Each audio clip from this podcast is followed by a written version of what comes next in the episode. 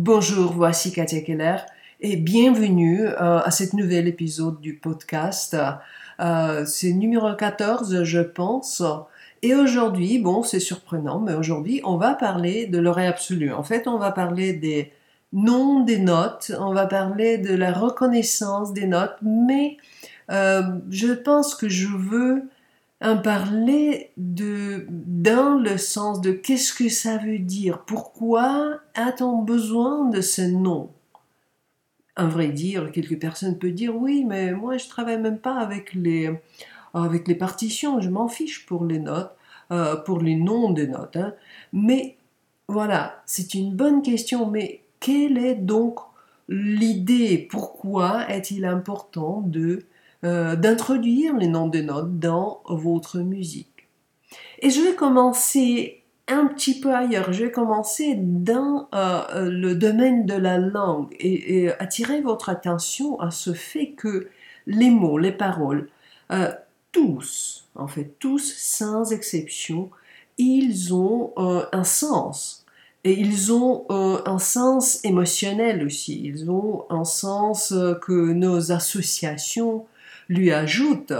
Et pour une personne, le mot peut signifier une chose, pour l'autre personne, c'est, bon, au niveau de, de, la raison, c'est bien sûr c'est le même mot, mais c'est vraiment rempli d'autres émotions. Il y a donc un autre euh, remplissage, c'est bon, le sens du mot est un petit peu différent. Et toutes ces choses, ça se passe très très vite dans la langue, très très vite. Hein.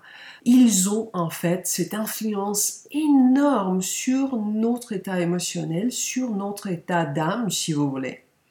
Je donne quelques exemples.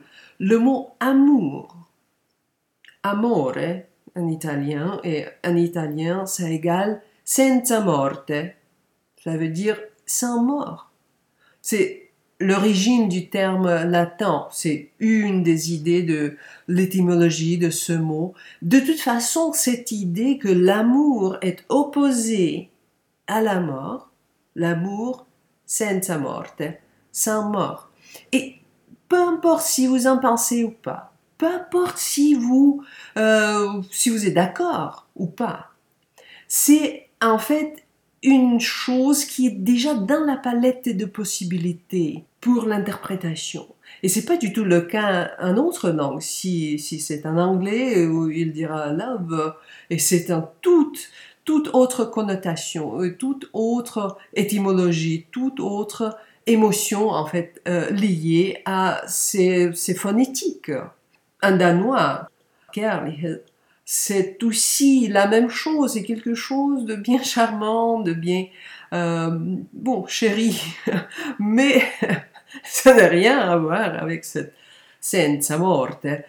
Donc, les gens qui, parlent, qui parlent des langues euh, latines, les Italiens, les Français, les Espagnols, etc., c'est pour ces gens-là que euh, la possibilité d'opposition de l'amour et la mort, donc euh, c'est euh, c'est la possibilité dans la palette. Et c'est bien sûr que ça se passe sous-consciemment. Néanmoins, c'est fort cette influence. Moi, j'étudie japonais et euh, beaucoup d'idéogrammes japonaises me bouleversent, me vraiment bouleversent. Il y a vraiment des perles parfois, et là, une des choses que j'adore, c'est en fait, c'est en fait l'idéogramme euh, du mot, le sens, l'idée, la pensée. Hein. Cet idéogramme consiste de deux éléments, de deux autres idéogrammes qui sont le son, comme le son de l'extérieur, le son, et le cœur. Autrement dit que l'idéogramme pour l'idée, la pensée, c'est le son du cœur. Et là, en fait, vraiment, encore, peu importe, euh, si on a un japonais, peut-être une personne qui n'a aucune imagination, mais même cette personne-là, cette personne très moderne, qui s'en fiche peut-être pour la langue, qui s'en fiche pour l'étymologie, etc., mais déjà dans la palette, dans la palette grande des possibilités, ça, c'est l'idée de ce, ce mot Et quand il voit, quand il voit cet euh, idéogramme, bon, l'idéogramme lui suggère euh, l'interprétation de ce mot, la pensée. Et là, bon, la musique c'est aussi une langue.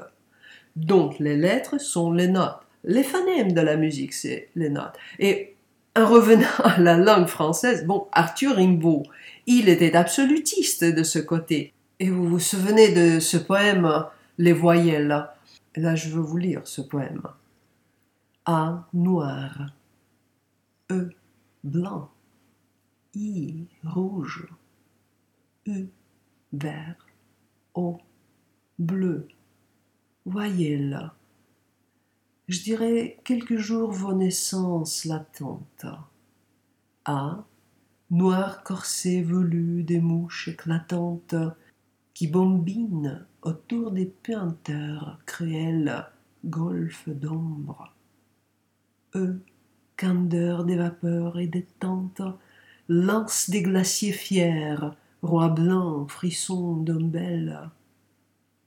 I, pourpre, sans cracher, rire des lèvres belles dans la colère ou les heiresses pénitentes. U, cycle, vibrement divin des mers d'irides, pédépatie semée d'animaux, pédérides que l'alchimie imprime au grand front studieux. Ô suprême clairon, plein des strideurs étranges, silence traversé des mondes et des anges, ô l'oméga, rayon violet de ses yeux. Pour Rimbaud, c'était ça. Chaque note de la langue avait le sens. En fait, ce qu'il donne, si on utilise les terminologies de ma méthode de développement de l'oreille absolue, il décrit de cette manière euh, magistrale, poétique, il décrit des images sensorielles de ces couleurs euh, tonales de la langue française.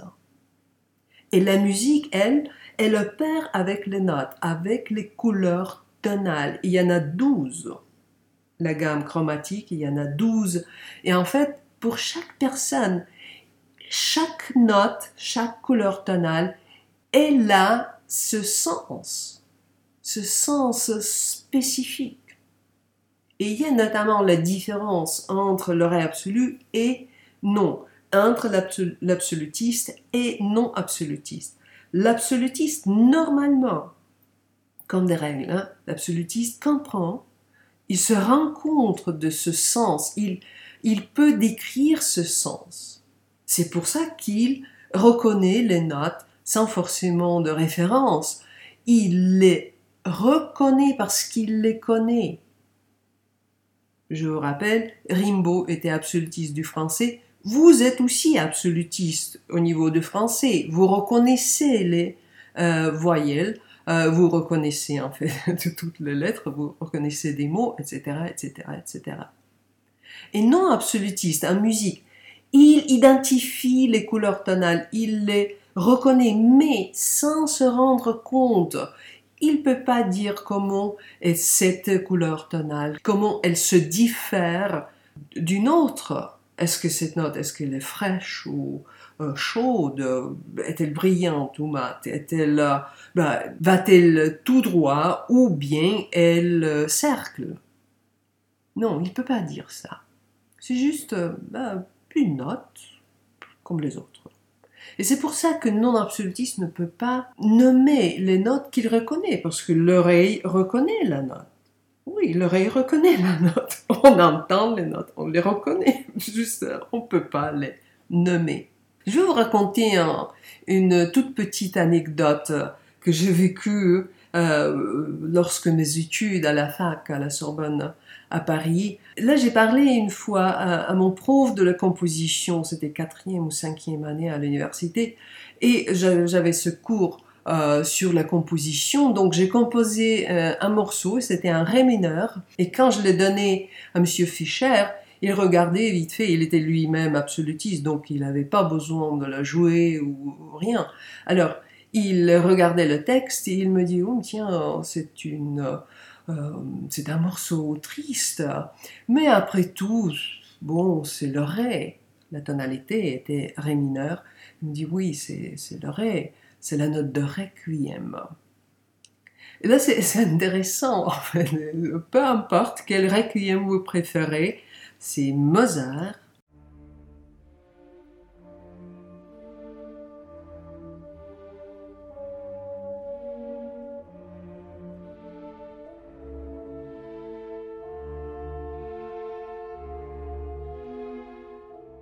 ou Verdi,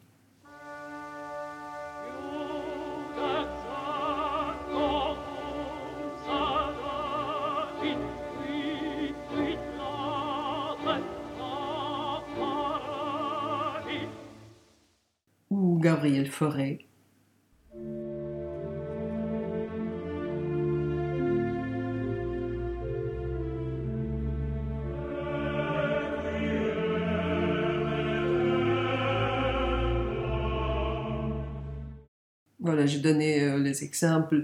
Euh, les trois requiem les plus connus, requiem commence par le ré. Tous les trois sont écrits en ré mineur. Et donc je, me suis dit oui, c'est intéressant. Donc le ré, euh, dans ce que disait M. Fischer, donc le ré c'est la note de mélancolie. On peut se poser la question, oui, mais si il a raison. Donc qu'est-ce que cela veut dire? Cela veut dire que dans notre culture, la note ré suggère quelque part, sous-consciemment, suggère cette mélancolie. Et d'ailleurs, dans ma méthode, parmi les exercices, il se trouve euh, de chercher les morceaux de musique qui commencent par une note donnée, le la, le ré ou autre. C'est parce que c'est le fait immuable. Si la note commence le morceau, elle sera là souvent, plus souvent que les autres. Depuis des années, moi et mes élèves, on crée une liste euh, intégrale de ces morceaux qui commencent par les notes différentes. On crée cette liste euh, tous ensemble et curieusement, dans tous les genres de la musique euh, populaire, la classique, c'est la pop, le jazz, le rock, etc., etc. Dans tous ces genres, la note Ré est la champion. Mais la champion, vraiment. Vous trouverez le plus des morceaux qui commencent par la note Ré. Et si on revient à l'idée de la mélancolie et de cette suggestion que, que le Ré, c'est la note de Requiem, bon, euh, il y a peut-être cette question, mais est-ce que notre culture, est-ce que nous sommes plus euh, euh, inclinés vers, vers la mélancolie plus que la joie pour vous réfléchir si vous êtes d'accord ou pas? Mais moi, quand j'écoute mon ré, la couleur tonale ré, ou la note ré, si, elle est isolée ou quelque part qu'elle saute de, la tissu, qu'elle saute du tissu, là je ressens en fait, pour moi le ré, c'est une note chaude, elle est, elle est gaie, elle est très joyeuse en fait. C'est la note comme les herbes chaudes sous le soleil. Et pour vous, si vous écoutez cette, euh, cette note, je laisse écouter, c'est la nuage de la couleur tonale. Donc juste laissez vous écouter et essayez de dire comment est cette note pour vous.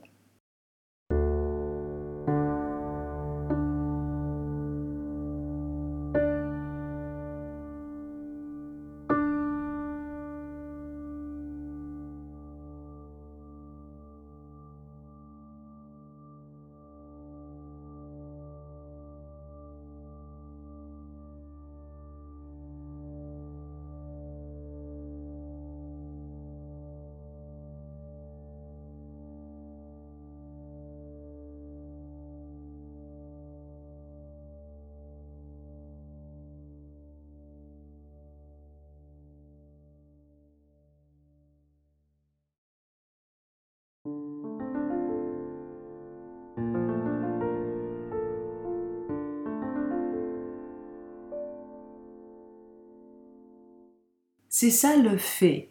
Le ré absolu reconnaît les notes, c'est vrai, mais c'est parce que chaque note, chaque couleur tonale pour le ré absolu est différente. Et l'absolutiste, il connaît ses sensations, il connaît ses ressentis. C'est pour ça qu'il est facile pour lui de reconnaître. Il reconnaît le ressenti que la note suggère à lui. C'est pour tout le monde est différent, hein, c'est individuel. Les ressentis se diffèrent d'une personne à l'autre. Alors, l'absolutiste reconnaît ses, euh, ses, ses ressentis instantanément et il s'est nommé. Parce que le nom de la note englobe tous ces ressentis. Et là, bien sûr, on peut se dire, oui, mais euh, pourquoi pas donc euh, donner quelques couleurs à des notes ou choisir euh, une image arbitraire pour chaque note et puis voilà tout. Ça sera facile, on sera tous absolutistes. Non. Le problème, c'est que on peut pas choisir ces caractéristiques de manière arbitraire. La raison peut dire oui. Alors, laisse cette note être jaune. Mais la sous-conscience n'est pas d'accord. Et la raison, il n'est pas d'accord non plus. Hein. Il va se révolter comme la raison fait. Il va dire oui, mais pourquoi jaune? Non, en fait, je préfère. Euh, bon, je m'en fiche ce qui était hier. Aujourd'hui, je préfère que c'est vert ou bien que c'est une, ben, un cheval dans le champ. Donc, c'est important d'écouter profondément, profondément dans la note et en soi-même. Et dans ma méthode, je vous montre comment accéder à ces ressentis subtils, à ces ressentis profonds. Chaque personne euh, en a. On peut y accéder et on peut s'entraîner de les reconnaître instantanément. Et bien sûr, quand tu reconnais ça instantanément, tu sais quelle est, euh, quelle, quelle est cette note que tu entends. Vous reconnaissez les, gens bien aimés ou les gens de votre famille, hein, par les nuances de, de, timbre de sa voix, ou bien par l'odeur, tout simplement. Hein. Quand il s'agit de l'oreille absolue, on peut toujours dire si euh, ce qui joue ou chante, si c'est un absolutiste ou pas. Et bon, écoutez, c'est vrai. Il y a des très très bons musiciens qui ne sont pas absolutistes. Et il y a certainement aussi des absolutistes qui ne sont pas musiciens du tout. Mais quand il s'agit d'un musicien qui est absolutiste et un autre qui n'est pas, Bon, il y a une différence dans la sonorité, dans le jeu, dans cette dimension ajoutée de nuances, parce que l'absolutiste qui, euh, pour qui chaque note, chaque couleur a ce ressenti, bon, en fait, il remplit chaque note, chaque note jouée, hein, chaque note jouée, il la remplit tout automatiquement, par habitude tout simplement. Le non-absolutiste le fait aussi, parfois quand il est inspiré. Ce que je veux vous dire, en fait, c'est bon, il faut écouter les notes dans le profondeur. Il faut écouter soi-même, se poser cette question, mais qu'est-ce, quel est le sens de cette note? Qu'est-ce que cette note pour moi? Quand vous le faites, votre musique va prendre cette dimension, elle va devenir plus intéressante, plus, euh, plus, plus nuancée. Et en fait, il sera plus facile euh, à travailler avec cette musique. Et bon, si vous voulez aller plus loin que ça, de juste écouter en profondeur, euh, intuitivement, qui est déjà très très très bien. Mais si vous voulez aller plus loin, si vous voulez apprendre de diriger votre oreille de cette manière consciente, de nommer les notes comme le font les absolutistes et aussi de jouir de tous les avantages de l'oreille absolue, bon, venez nous joindre. Toutes les possibilités sont là pour vous. Mais de toute façon, encore, je souligne ça, écoutez en profondeur, écoutez les notes. Rendez-vous compte que les notes, avec ces noms, hein, avec ces noms, peu importe si vous travaillez avec la partition ou pas, non. Mais les notes ont les noms.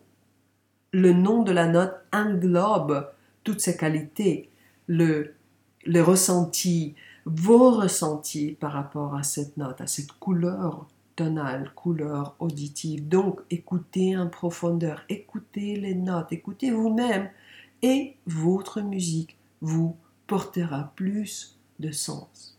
Après tout, comme le savaient les Orientaux à l'aube de l'humanité déjà, la pensée, c'est le son du cœur.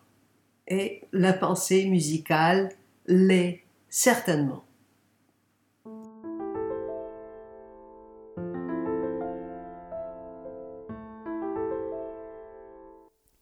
Ce podcast est mon partage avec vous. Si vous l'aimez, abonnez-vous pour être sûr de recevoir les prochains épisodes. Parlez-en à vos amis. Si vous voulez plus de podcasts, de vidéos, des infos, rendez-vous sur mon site directement www.katiakeller.com.